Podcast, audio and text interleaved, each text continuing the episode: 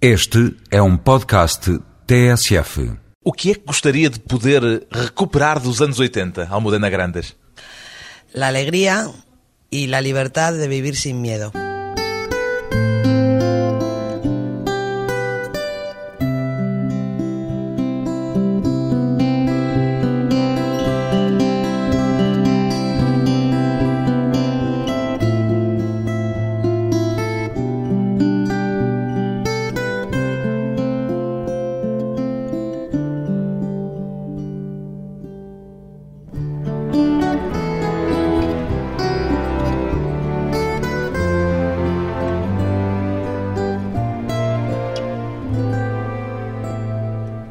Almudena Grandes, 47 anos, escritora, tem saudades dos anos 80, Almudena Grandes? Sí, sí la tengo. Tengo saudade de mis 20 años, por supuesto, y también de aquella época que para mí y para la gente de mi edad en España fue muy especial. Nosotros tuvimos la suerte de que nuestra adolescencia coincidiera con la adolescencia de un país entero. En el momento en el que estábamos fabricando las reglas de nuestra vida, nuestro país fabricaba también reglas nuevas. Y era como estrenarlo todo. Todo era nuevo. Había que experimentar cosas. Experimentar cosas era algo que tenía un valor en sí mismo. Fueron años muy felices de rozar la libertad, de lo que parecía que iba a ser la libertad total. Tengo nostalgia, lo cual no quiere decir que no sea crítica con cosas que pasaron en aquel momento, pero... O que é que se últimos 20 anos? Bueno, yo creo que hemos perdido la juventud. Isso é inevitável. Pero nosotros y España también. Nosotros creíamos que éramos una generación elegida, que nos íbamos a comer el mundo, que la historia nos iba a devolver todo lo que le había quitado a nuestros abuelos, ¿no? Isso não é o que acreditam quase sempre todos os jovens em início de vida? Sí, yo creo que hay una mitología de los 20 años y todas las generaciones tienen la suya, pero nosotros, digamos, tuvimos la suerte de que desde fuera se fomentaba o se alimentaba también esa mitología. Esse é um diagnóstico válido, em especial, em particular, para a Espanha ou para o mundo em geral? Quer dizer, os anos 80 espanhóis tiveram a particularidade de Espanha estar a viver também a chegada à liberdade, etc. Mas há diferenças em relação aos anos 80 a nível global? Sí, yo creo que, eh, hombre, en España y en Portugal también pasaría algo parecido. Quiero decir, países que habían vivido una dictadura muy larga y de repente empezaban a vivir con libertad, ¿no?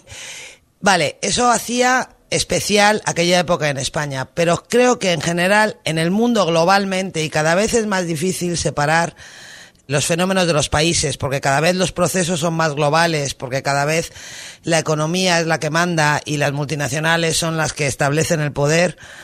Creo que ha cambiado mucho el mundo en España y en, en, en, general, en todos los países. Hay procesos parecidos, ¿no?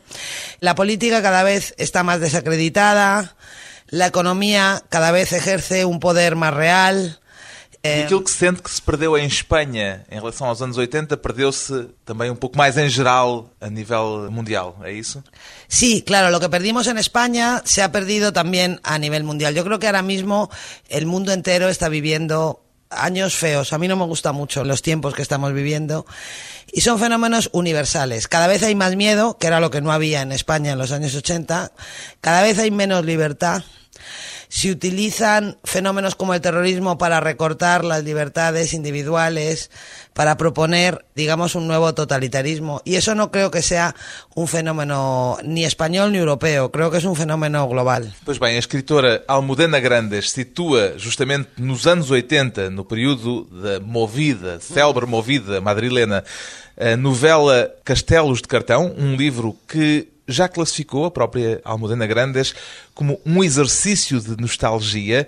Foi um exercício consciente. Escreveu a história de Maria José, Júlio e Marcos como quem revisita o seu próprio passado? Sí, yo escribí esta novela en el año 2003, en un momento en que España se parecía cada vez menos al país de mi juventud y cada vez más al país de mi infancia. Para dizer isso, de certeza que joga aí um papel importante o facto de na altura estar o PP no Sí, poder. absolutamente. ¿eh? Era en el apogeo de la mayoría absoluta de José María Aznar, en un momento en que en España estaban pasando cosas que creíamos que ya no iban a pasar más, ¿no? Por ejemplo, había una ley de educación que prácticamente desmontaba la escuela pública, dejaba sin financiación a la escuela pública a favor de las privadas. Cada vez la Iglesia tenía más influencia otra vez en la vida de España.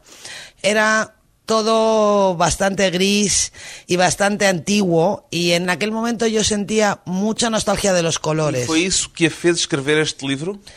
Sí, yo sentí de repente la necesidad de decirle a la gente que tenía 20 años en España en el año 2003, bueno, no creáis que siempre esto ha sido así. O sea, hubo una vez que las cosas fueran distintas, É ¿no? por isso que diz que todos os seus livros, mesmo livros como este, que à partida parecem tão pouco políticos, são todos literatura com uma carga política forte?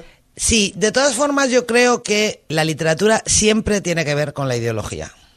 Un libro, una obra literaria puede tratar de política o no, pero siempre transmite una visión ideológica de la realidad porque escribir es mirar el mundo y contar lo que se ve. Y cada uno cuenta el mundo en función de su ideología, ¿no? Tal como o pai da sua narradora aconselha a essa futura pintora, pinta aquilo que vês. No seu caso, escreve aquilo que vê Claro, no, no, eso es así. En los artistas siempre, digamos, lo que diferencia es esa visión personal, porque el mundo siempre se ha parecido mucho y los temas siempre han sido los mismos y sin embargo se pueden seguir escribiendo después de tantos siglos historias de amor, historias de terror, historias de rencores. ¿Por qué? Porque cada uno lo ve con sus ojos, ¿no? Entonces Como yo é creo que definiria o seu olhar? Como é que definiria a sua mirada? mirada.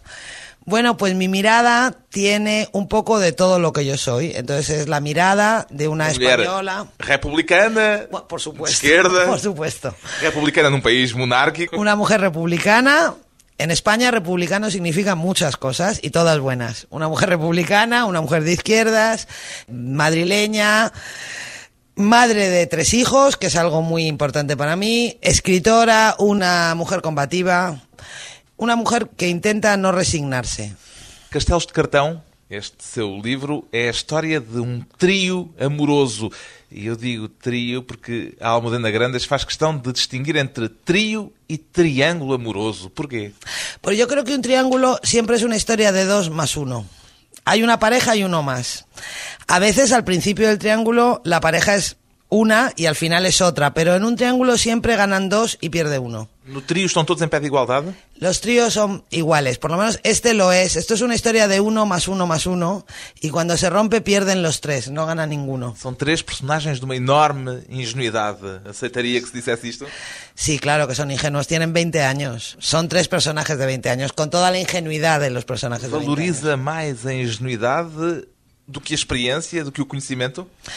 No, he escrito novelas y he escrito historias con personajes que escribían desde la madurez, pero es verdad que a mí me gusta mucho escribir sobre la infancia y sobre la adolescencia y me gusta mucho escribir sobre la inocencia. Es un tema que me fascina porque la he perdido. Entonces, cuando la has perdido, es fascinante recordar que la tuviste, ¿no? Quando se perde alguma coisa, dá-se-lhe mais valor. Sí, sí, claro.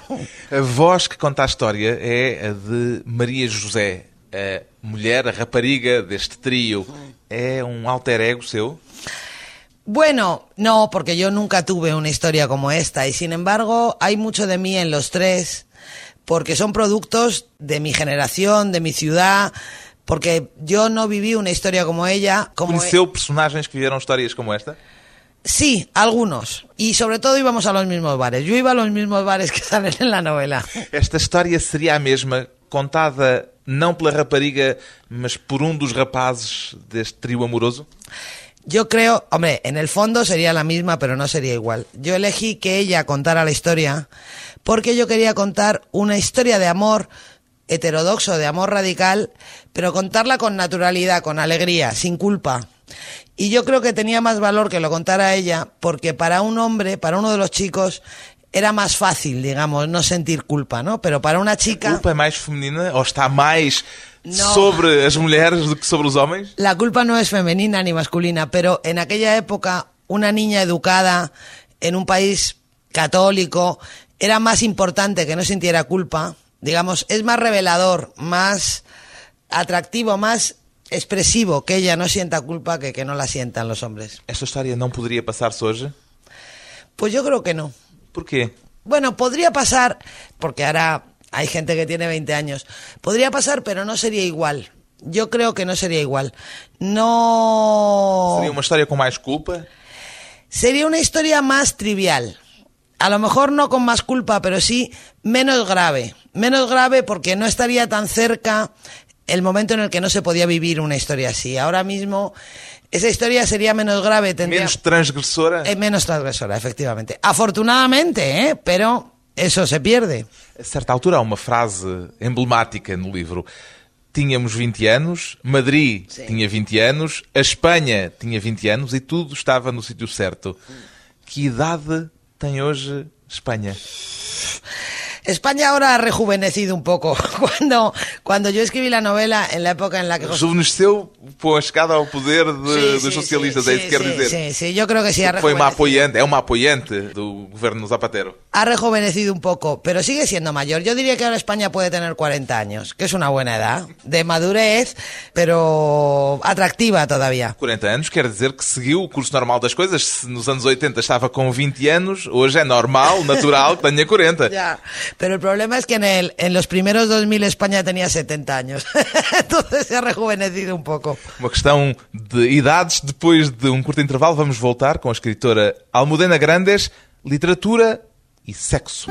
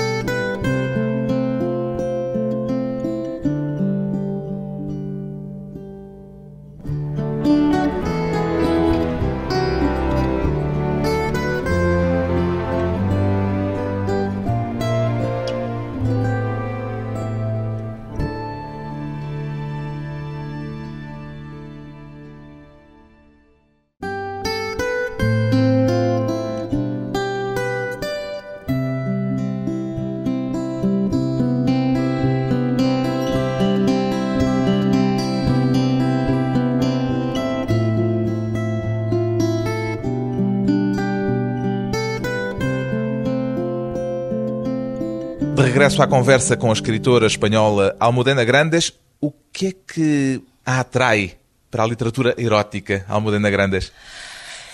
Pues ahora nada, porque hace 20 años que no escribo literatura erótica. Não aceitaria que se dissesse que este livro, Castelos de Cartão, é parcialmente também uma novela erótica. Sí, pero tú fíjate lo que ha pasado. Desde que yo escribí Las Edades de Lulú hasta que escribí Castillos de Cartón, cambió completamente el tema, ¿no?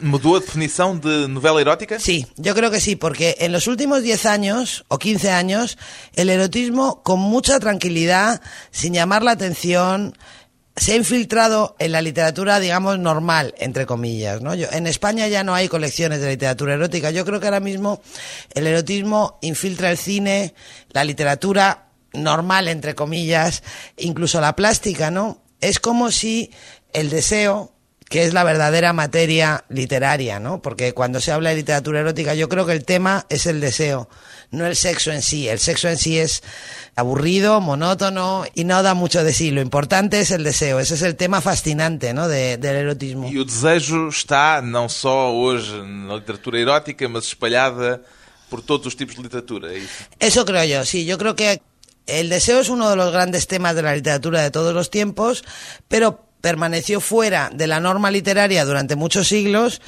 por factores extraliterarios, ¿no? De presión religiosa, presión social. Creo que en los últimos tiempos ha recuperado la naturalidad hasta el punto de que ahora la literatura erótica no tiene tanto espacio, no hace tanta falta, porque el sexo impregna toda la literatura que se escribe. Não há aí um paradoxo com o facto de dizer que hoje há menos liberdade do que nos anos 80? Quer dizer, Está agora a dizer o contrário daquilo que há pouco tinha dito. Sí, pero porque la literatura no es la vida. Lo que pasa en la literatura no... No refleja a sociedad. No refleja exacta, no, en este sentido no. Quizá lo que pasó en los años 80 era necesario. Además, tú ten en cuenta que la literatura siempre es un proceso que requiere tiempo. La literatura nunca refleja inmediatamente la realidad. La literatura necesita años para digerir lo que pasa. Nadie escribe sobre lo que pasó ayer. Escribimos sobre lo que pasó hace 15 años, hace 20, hace 30 años, ¿no? Entonces probablemente esto que digo es una consecuencia de aquella libertad. Aquella libertad cambió la mentalidad de la gente y ahora pasan estas outras coisas. Nesta sua novela há alguma coisa de regresso, nem que seja parcial, apenas às idades de Lulu? Sí, es el mismo mundo. Castillos de cartón es una novela especial para mí porque es una especie de punto de encuentro entre mis primeros libros y los últimos. El mundo, la atmósfera de la novela es la misma que la de las edades de Lulu. Es Madrid, los años 80, una historia de amor heterodoxa, una historia de amor rara, prohibida, digamos. Explícita, también es importante eso. Explícita, menos explícita que las edades de Lulu, pero explícita, y sin embargo la mirada es distinta, porque es una mirada distinta. Yo tengo 20 años más y cuento la historia desde un prisma más sentimental y que tiene más que ver con la memoria, con el paso del tiempo algo que tiene más que ver con la filosofía de la vida, que era algo que cuando tenía 28 años a mí no me interesaba naturalmente. Portanto, uma história em que o sexo tem uma parte menos importante do que tinha nas idades de Lulu. Sí, porque en las edades de Lulu el sexo es el foco, digamos. O facto de Almudena Grandes ter tornado conhecida ao ganhar um prémio de literatura erótica, aquele prémio Sorriso Vertical. Não sei se ainda existe. Não, já não. Já Quer não. dizer que a tal literatura erótica hoje Lo- tem lo- eh, se outros caminhos. se desconvocó hace cuatro años o así. Mas o facto de ter iniciado a sua carreira literária com esse prémio de literatura erótica, com o romance As Idades de Lulu, teve alguma influência na forma como o seu percurso literário decorreu daí para a frente? Pues yo creo que sí, que tuvo una influencia. Lo que pasa es que es una influencia distinta de la previsible, ¿no? Yo cuando é que era a previsível? la previsible habría sido que yo hubiera seguido escribiendo libros eróticos y me hubiera convertido en una referencia en E ese. isso não, não foi isso que aconteceu. No, porque me di cuenta de que, bueno, yo siempre he querido escribir. Era lo que yo quería hacer. Y cuando publiqué Las edades de Lulú, me tuve que parar en un momento dado, ficarme, como decís en Portugal, y decirme a mí misma, tengo que pensar qué quiero ser. ¿Quiero ser escritora o quiero ser famosa? ¿Quiero ser escritora o quiero ser un símbolo? Y dije, no, quiero ser escritora, ¿no? Y me dediqué a escribir. Foi uma escolha consciente. Ya, claro, de una forma consciente, consciente, digamos, de lo Quer que dizer, estaba... percebeu a certa altura que podia ter seguido pelo caminho da fama e do reconhecimento.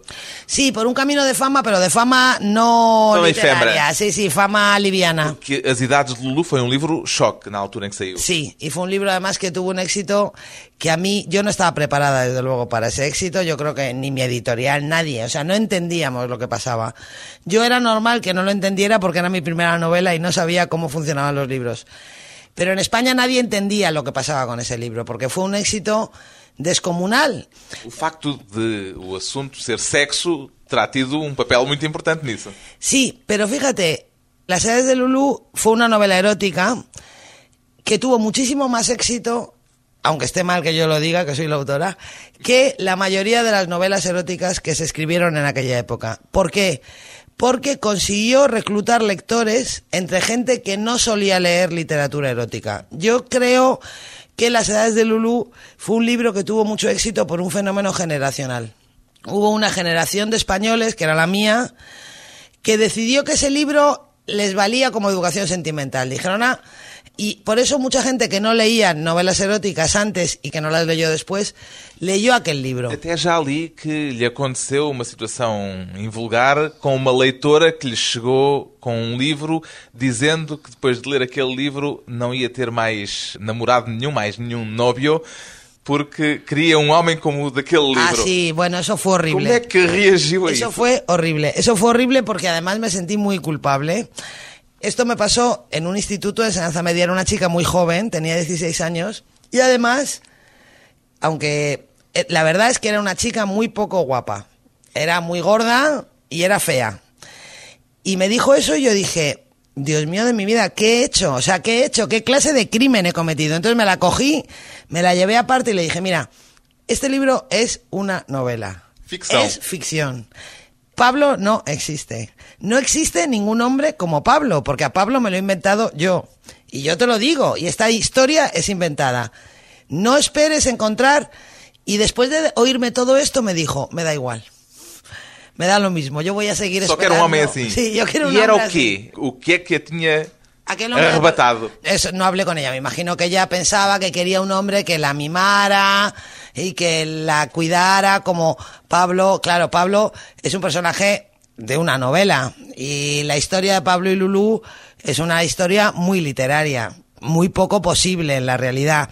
La diferencia entre Almudena Grandes cuando escribió Las edades de Lulú y la Almudena Grandes que escribió Castillos de Cartón es que Las edades de Lulú tiene un final feliz y Castillos de Cartón no. He más hecho mayor. escéptica. Sí, no, porque me he hecho mayor y porque soy más escéptica, claro. Sentiu ao escrever eh, As Idades de Lulu que estava a quebrar algum tipo de tabu? Bueno, era una novela muy arriesgada. A mí me gustan las novelas arriesgadas. ¿eh? Yo soy una escritora valiente. Yo siempre he pensado que hay que escribir libros que sorprendan a la gente. No vas a escribir lo que la gente espera. Hay que escribir cosas distintas. Y yo creo que la vida de un escritor es arriesgarse o morir. O sea, creo que para repetirse es mejor callarse y no escribir más, ¿no? Entonces, Las edades de Lulú, aunque entonces yo no era escritora, hombre, era una novela arriesgada porque, a ver si lo explico bien, eh, que me entiendan, digamos que contaba una historia muy fuerte al margen de la moralidad tradicional. No es que sea una novela inmoral, porque la novela tiene su propia moral, los personajes tienen su propia moral, pero se sitúan muy al margen de la moral tradicional.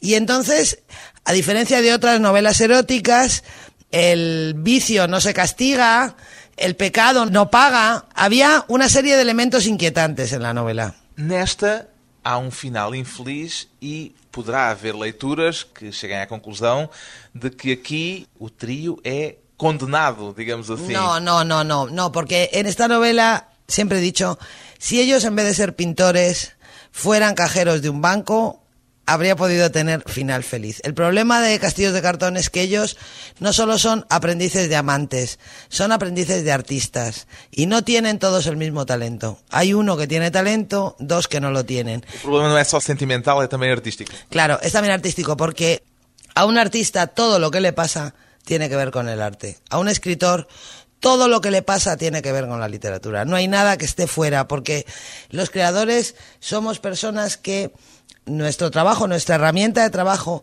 y nuestra materia prima somos nosotros mismos. absorver Claro. permanentemente. Y nosotros mismos, nos jugamos nosotros mismos, ¿no? Cuando tú haces un trabajo malo, mal hecho y te regañan en cualquier Regañan trabajo, dizer que eh, te que, criticam. que te critican o te dicen que está mal, están desestimando tu trabajo, no a ti. Cuando tú eres escritor y publicas un libro y te dicen eres malo, te están desestimando a ti, no tu trabajo. Por eso es muy importante la dimensión artística de los personajes. A literatura é a vida. Depois de mais uma breve pausa, voltamos com Almudena Grandes e o ciúme.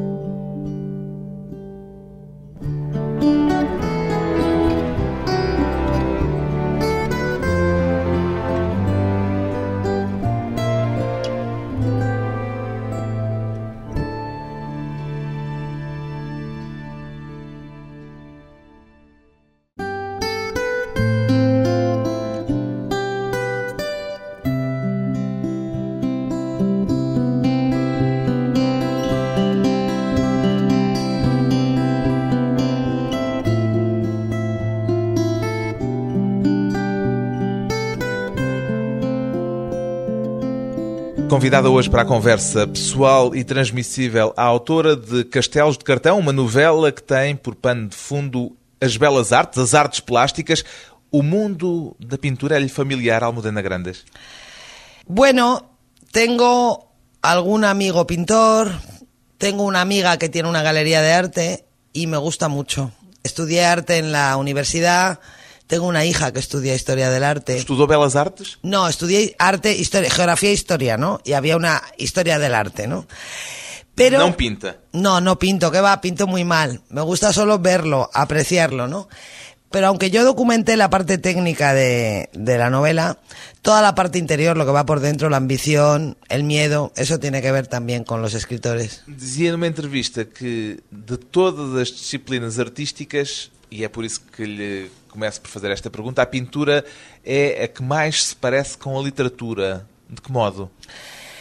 Pues es que yo creo que la novela, los novelistas, somos los artistas que estamos más solos de todos, ¿no? Los pintores no están tan solos, pero también están solos, porque lo que hacen no se puede ejecutar como la música o como el cine. Son artes solitarios, no son trabajos de equipo. Un músico trabaja solo, pero le ejecuta una orquesta, ¿no? Un director de cine dirige a un equipo. Los pintores o los escultores y los escritores no podemos tirar de ninguna parte, ¿no? Y por otro lado, estamos solos. Y por otro lado, volvemos a la mirada de antes. Los pintores reflejan una visión del mundo, los novelistas también. E é essa solidão que aumenta, exponencia aquele sentimento de fragilidade de que falava há pouco, quando dizia que tudo o que se passa com um escritor diz respeito àquilo que ele escreve a ele próprio? Sí, la soledad, yo siempre digo que la soledad es la grandeza y la miseria de mi oficio. Es lo mejor y es lo peor. No se puede escribir una novela sin aprender a manejar la soledad. Tiene un lado bueno y tiene un lado malo. Y un novelista está encerrado durante años con una obra que no existe, porque hasta que no tiene final no existe. Y está solo. No puedes darlo a leer porque si das a leer una parte, ¿qué pasa con la obra entera? Claro, es complicado.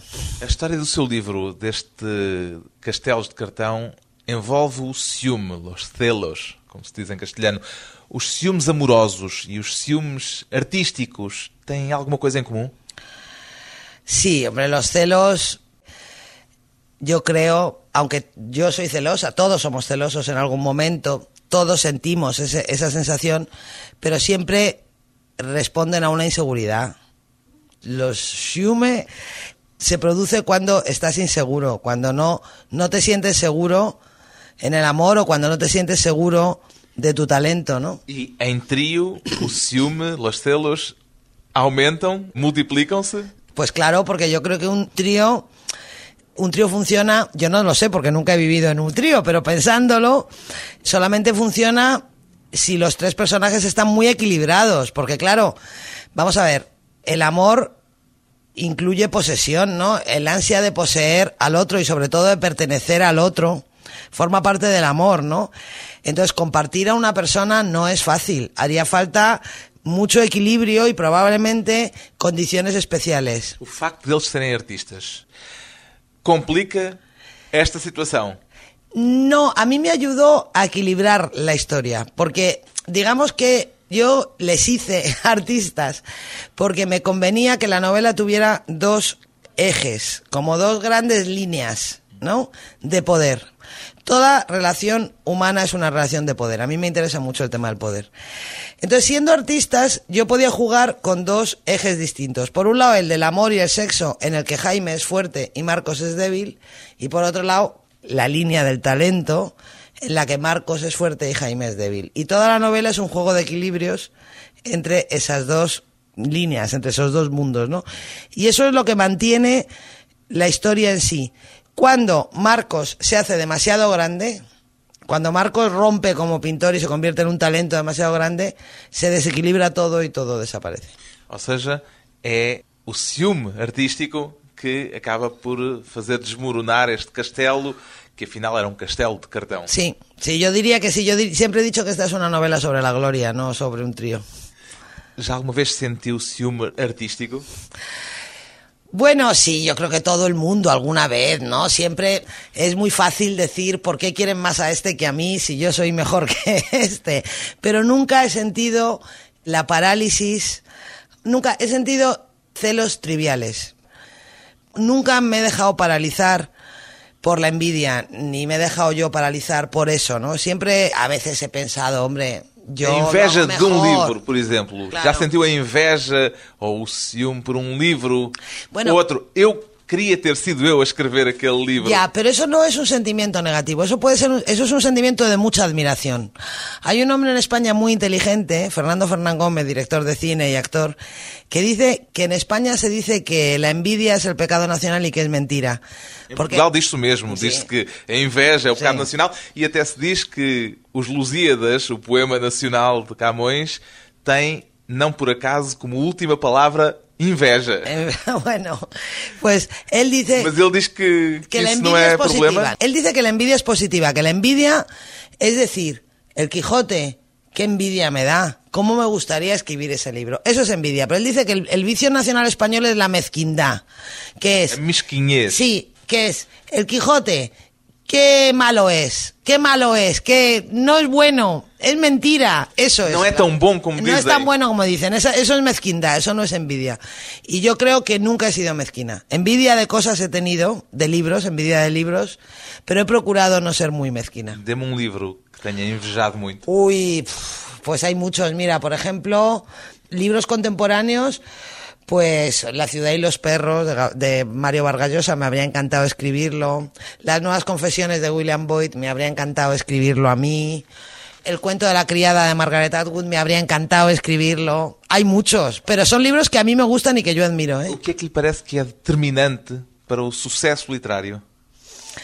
No lo sé, no, de verdad es difícil de decir, pero no lo sé. Yo creo que al final los libros... Que- é apenas o valor, a qualidade literária. No, yo creo que sí. Vamos a ver. Hay muchas. Habría que definir primero éxito literario, porque hay muchos después niveles. cualidad literaria Claro, también. hay muchos niveles de éxito literario y muchos niveles de cualidad literaria. Yo creo que el éxito literario ideal es el de los libros que tienen buena crítica, pero que también tienen lectores. Porque si tienes buena crítica y no te lee nadie, no es bueno. Y tener muchos lectores y que no le guste a la gente que exige, digamos, tener buenos lectores poco exigentes tampoco es bueno.